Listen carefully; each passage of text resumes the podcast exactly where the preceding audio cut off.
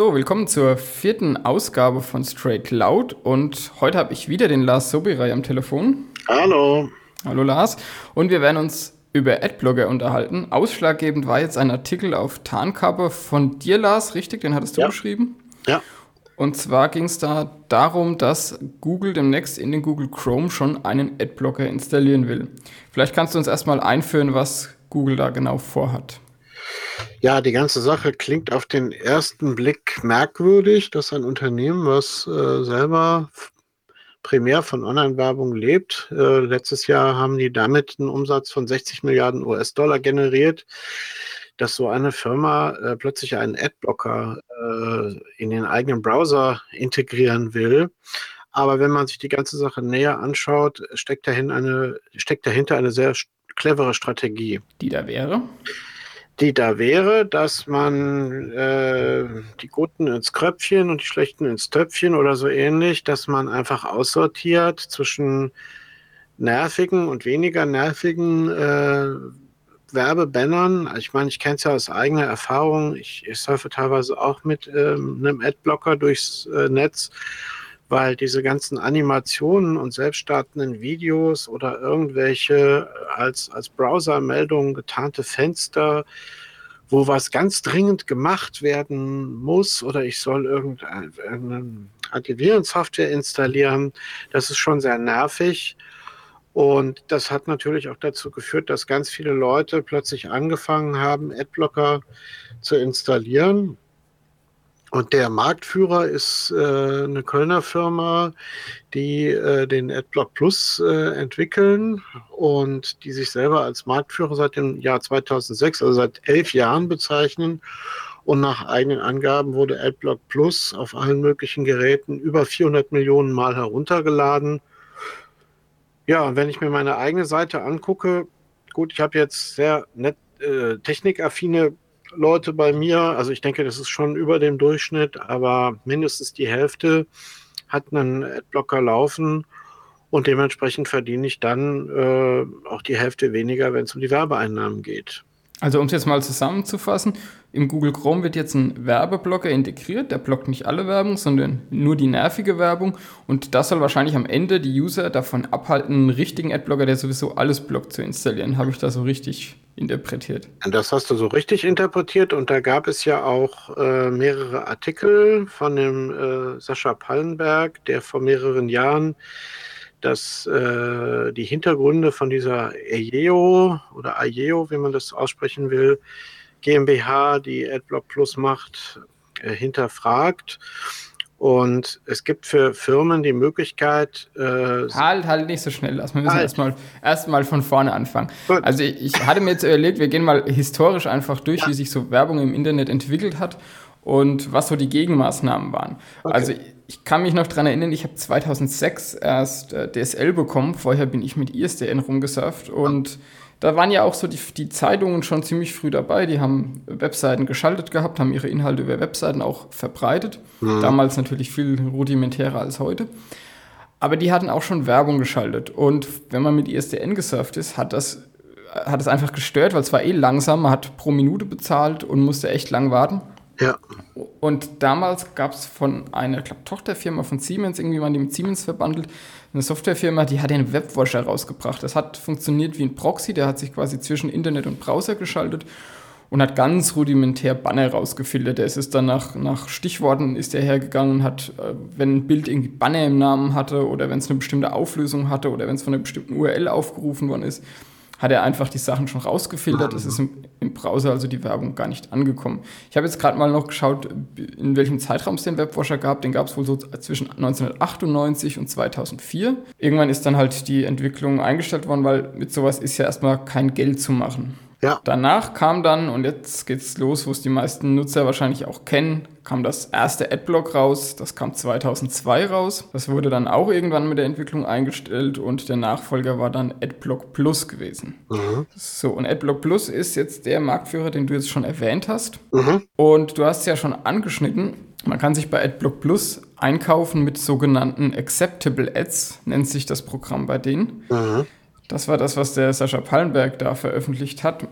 Die Treiber hinter AdBlock Plus sind wohl auch verbandelt mit der Werbeindustrie, mit United Internet, also 1 und 1, Web.de, GMX. Die haben auch so komische Domains gekauft, um sie dann teurer weiter zu verkaufen. Also das ist so ein kleines Konglomerat. Den Artikel habe ich jetzt mal unten verlinkt. Ziemlicher Brocken der Artikel, aber recht interessant, was da für Machenschaften im Gange sind. Macht ja auch Sinn, wenn man selber aus der Werbewirtschaft kommt, weiß man, wie es funktioniert. Und dann weiß man sicherlich auch am allerbesten, wie man es technisch unterbinden kann. Und die sind dann hergegangen und haben einfach gesagt, ja, wir im Grunde das, was Google jetzt auch macht, ähm, wir gehen her und bloggen nur die störende Werbung und die, die nicht so aufdringlich ist, die lassen wir weiterhin zu. Das ist ein Haken, der ist standardmäßig gesetzt bei AdBlock Plus. Also diese Acceptable Ads oder was die deutsche, also diese erträglichen Ads vielleicht, ähm, dass sie zugelassen werden. Den kann man rausnehmen, dann sieht man die auch nicht mehr, die andere Werbung. Aber in dieses Programm kann man sich scheinbar mehr oder weniger einkaufen. Es gibt, wird zwar im Forum bei denen diskutiert, welche da zugelassen werden sollen und welche nicht, aber Seiten mit einer großen Reichweite müssen da wohl Geld für zahlen. Und das hat ihnen da den Ruf eingebracht, so ein Türsteher zu sein und da halt durch Werbung doch nochmal Geld zu verdienen. Äh, auf die Kritik hin kam dann AdBlock Edge raus. Das war im Grunde nichts anderes als der AdBlock Plus, wo nur diese Option einfach standardmäßig deaktiviert war. Mhm. Und danach kam jetzt uBlock Origin, der im Grunde ähnlich funktioniert wie AdBlock Edge, ein bisschen ressourcenschonender sein soll. Aber wer quasi, also die, die beiden Marktführer im Moment sind AdBlock Plus und ich habe den uBlock Origin das ist so der aktuelle Stand. Und das ist natürlich für die Verlage, und wie du auch sagst, als Medienschaffender oder ja, Betreiber von einem Blog ist das natürlich nicht so schön, wenn man die ganze Werbung geblockt kriegt. Ja, das war jetzt ein historischer Abriss von Werbebloggern. Also ging schon 1998 los. Jetzt haben wir 2017, die gibt es also schon einige Zeit. Und jetzt scheint es aber für die Verlage zum Problem zu werden. Die letzten Jahre haben die immer wieder versucht, gerichtlich auch gegen Adblock vorzugehen. Mittlerweile recht erfolglos. Mhm. Und Facebook ist natürlich auch, Facebook verdient nur durch Werbung Geld und auch Facebook hat ja schon versucht, da technisch gegen vorzugehen, ist damit scheinbar auch mehr oder weniger gescheitert. Ja, es gibt äh, als Webseitenbetreiber halt nur die Möglichkeit zu versuchen, ähm, so den Adblocker zu erkennen, um den Zugang zum kompletten Inhalt zu verweigern, sofern dieser aktiviert ist. Das Handelsblatt macht das zum Beispiel, da bekommst du dann das Fenster komplett zugekleistert mit der Mitteilung, äh, dass du bitte erst deinen Adblocker deaktivieren sollst und vorher darfst darfst du keinen Artikel mehr lesen. Halte ich auch für fair, weil ich möchte ja Informationen haben und ich bezahle quasi indirekt indem mir die Werbung ausgeliefert wird. Und da an der Stelle schaltet sich ja dann äh, der Adblocker ein. Und ähm, wenn man dann dafür noch extra bezahlen muss, damit die Werbung angezeigt wird, dann ist das natürlich schon äh, ein ziemlich interessantes Geschäftsmodell, um es mal harmlos auszudrücken. Ja. Ja, aber ich sehe auch ein bisschen die Verlage selbst in der Schuld, weil die halt schon, also wenn ich mir heute eine Webseite anschaue und mache meinen Adblocker aus, also da, naja, also das möchte ich nicht wirklich sehen. Und das wird ja auch genau die Stoßrichtung von diesem Acceptable Ads sein, dass die eben hergehen und sagen, äh, ja, nur noch die, die erträglich sind, die Ads, da haben sie sich ein paar Richtlinien gegeben. Aber ich möchte heutzutage auch nicht mehr ohne Adblocker unterwegs sein. Die haben ja wirklich keine Grenzen mal eine Zeit lang gekannt. Ja, das ist völlig richtig. Ähm, das Problem ist einfach, was ich sehe, dass äh, Google dadurch noch mehr Macht bekommt. Also wer äh, bei der Suchmaschine von Google nicht angezeigt wird, ist quasi nicht existent. Also da sind sie schon Schrankenwärter. Und jetzt werden sie auch noch, äh, wenn der Adblocker integriert ist und ungefähr zum Beispiel in den USA etwa die Hälfte aller Anwender Google Chrome nutzen.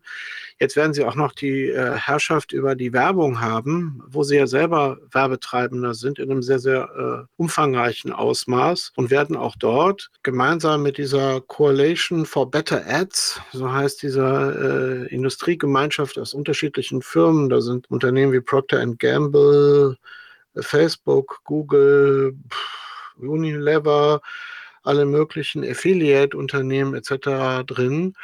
Und da wird halt bestimmt, was sind die guten und was sind die schlechten Anzeigen. Und ähm, meine Sorge ist einfach, dass Google dadurch äh, noch mehr Macht bekommt, um zu bestimmen, was von den Leuten gesehen wird und was nicht. Ja, richtig, wie du schon sagst, Google hat ja schon eine große Macht und die würden es natürlich damit erweitern, wobei man natürlich fairerweise sagen muss, ähm, dass diese Coalition of Better Ads jetzt nicht, da ist Google zwar Mitglied, also auch Facebook Mitglied und wenn die sich jetzt wirklich an diese Regeln halten von dieser Coalition for Better Ads, dann wäre ja nicht Google der Treiber, der da jetzt eigene Regeln aufstellt, sondern immerhin wäre das nochmal eine, ja, ich will nicht sagen neutrale Institution, aber immerhin nicht nur Google, die das bestimmt. Und ich kann auch, ehrlich gesagt, ich habe es im, im, im neuen Gully-Board auch schon beschrieben gehabt, ich kann es auch irgendwo verstehen, weil im Moment ist ja so, dass äh, jemand einen Browser installiert, sieht diese ganze Werbung und was macht er als erstes? Sich einen Adblocker installieren. Und ja, das will ja. Google natürlich verhindern. Die wollen ja im Grunde das Surf-Erlebnis auch ohne Adblocker irgendwie zu ertragen ist, dass man nicht jeden Nutzer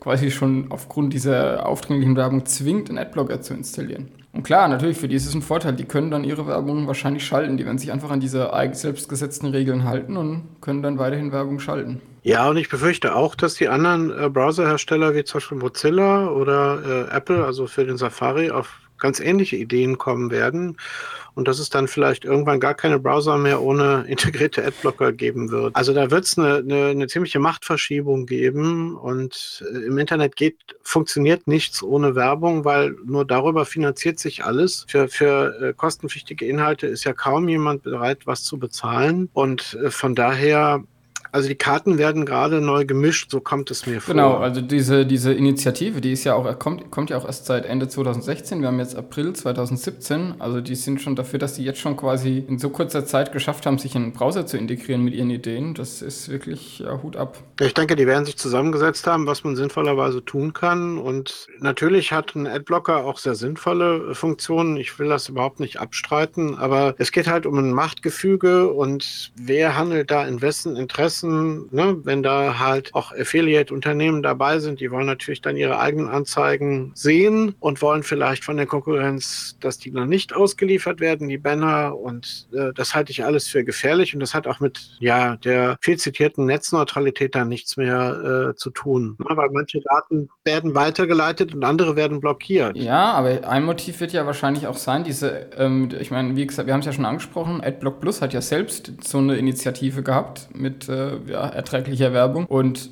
die wollen denen einfach die Definitionshoheit darüber entreißen, denke ich mal. Die wollen nicht abhängig sein von einem Adblocker, der dann noch Schutzgeldgebühren im Grunde kassiert dafür, dass Werbung angezeigt wird. Ja, nicht, nichts anderes ist es ja. Also, ja. Ne? ja. Du willst deine Werbung angezeigt bekommen, dann zahl mal bei uns. Das ist natürlich auch ein tolles Geschäftsmodell. Es ist moderne Weglagerei, ja, genau. wenn du so willst. Genau.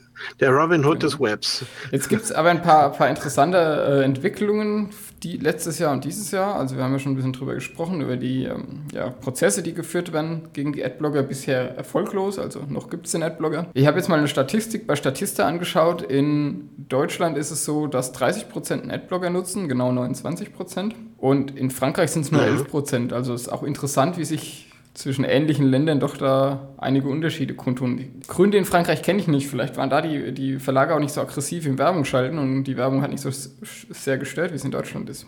Wer weiß. Könnte gut sein, ja. Genau, die nächste interessante Entwicklung ist, kommt vom BSI. Die haben nämlich in, als sie den Bundestag analysiert haben, da gab es so einen Angriff auf den Bundestag, äh, haben sie festgestellt, mhm. dass dort keine Adblocker installiert waren und das dringend empfohlen. Und ich habe auch einen Link gefunden vom BSI, wo sie also für einen sicheren Computer die Installation von Adblockern empfehlen. Ja, also das heißt, Werbung ist auch gefährlich und das hat den Grund dahinter, dass, Wer dass äh, Viren und Mailware heute über Werbung verteilt wird. In äh, dem Angriff auf den Bundestag, da ging es wohl um die Jerusalem Post die hat Viren verteilt. Und das funktioniert im Grunde so, dass, man, du weißt vielleicht ein bisschen besser, du hast ja auch auf deiner Website, hast du ja Werbenetzwerke geschaltet, richtig? Ja. Und da werden Skripte eingebunden von diesem Werbenetzwerk, oder?